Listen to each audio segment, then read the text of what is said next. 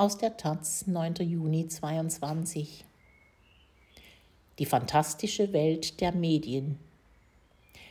Der französische Regisseur Bruno Dumont erzählt aus dem Leben einer selbstsüchtigen Moderatorin, um bissige Kritik an einem Journalismus zu üben, der sich zuerst für das Spektakel interessiert. Von Arabella Wintermeyer. France de Meur, Lea Seydoux, ist das, was man eine Starjournalistin nennt. Eine Allrounderin ist sie noch dazu. Als Moderatorin ihrer eigenen Polit-Talkshow debattiert sie mit ihren Gästen über die Themen, die Frankreich unter den Nägeln brennen. Als Reporterin reist sie persönlich in die Krisengebiete der Welt, beweist vollen Einsatz beim Dreh von Reportagen in Gefechtszonen. Bei Presseterminen im Élysée-Palast fordert sie den französischen Präsidenten höchst selbst mit ihren unbequemen Fragen heraus. Das zumindest ist das Bild, das sich die Öffentlichkeit von France de Meur gemacht hat. Und die liebt sie dafür. Wie ein Popstar wird sie von der Bevölkerung verehrt, muss ständig Autogramme geben und für Selfies bereitstehen. Sie produziert nicht nur Nachrichten, sondern ist selbst regelmäßig Gegenstand der Klatschpresse. Etwas Vergleichbares zu dem, was der Regisseur Bruno Dumont, Jeanne d'Arc, in France parodiert, gibt es in Deutschland zwar nicht. Ein ähnlicher öffentlicher Rummel um Sandra Maischberger oder Maybrit Illner ist kaum vorstellbar der Treffsicherheit der Kritik der Tragikkomödie und ihrer Relevanz tut das aber keinen Abbruch. Denn die bedenklichen Entwicklungen, die Dumont anprangert, sind in der Medienlandschaft sehr wohl zu beobachten. In der titelgebenden Protagonistin werden sie mit großer Freude an der Übertreibung personifiziert. Worauf es France bei ihrer Arbeit eigentlich ankommt, wird gleich zu Beginn klargestellt auf besagter Pressekonferenz mit Emmanuel Macron. Die Aufnahmen des französischen Präsidenten sind echt. Journalistin und Assistentin Blanche Gardin in Gegenschnitten allerdings nachträglich in die Szenerie eingefügt.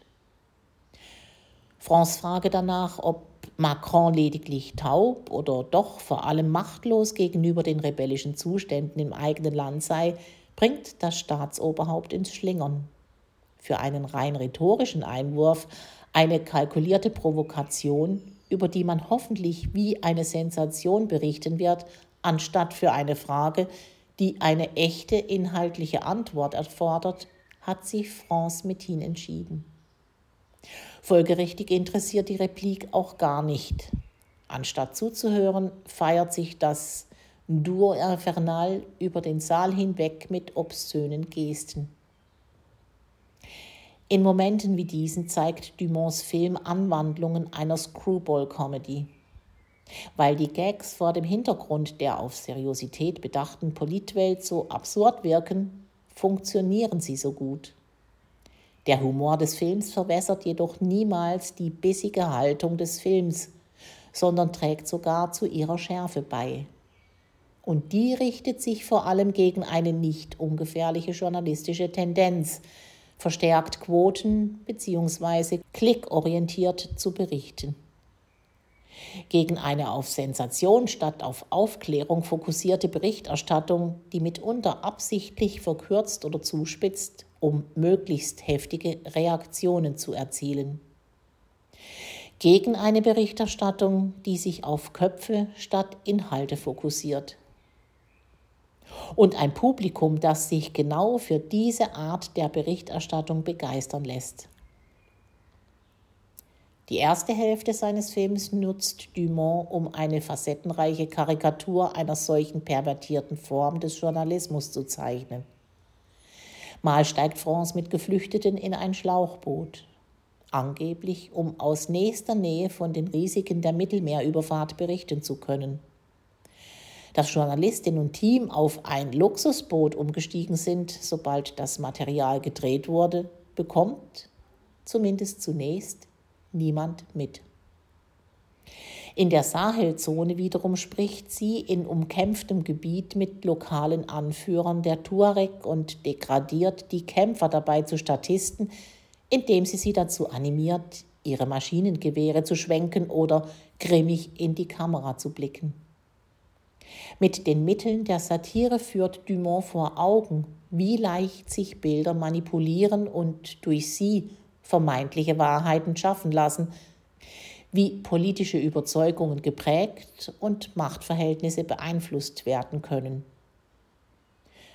France selbst ist sich ihrer eigenen Verantwortung bis zu einem Verkehrsunfall allerdings nicht gewahr.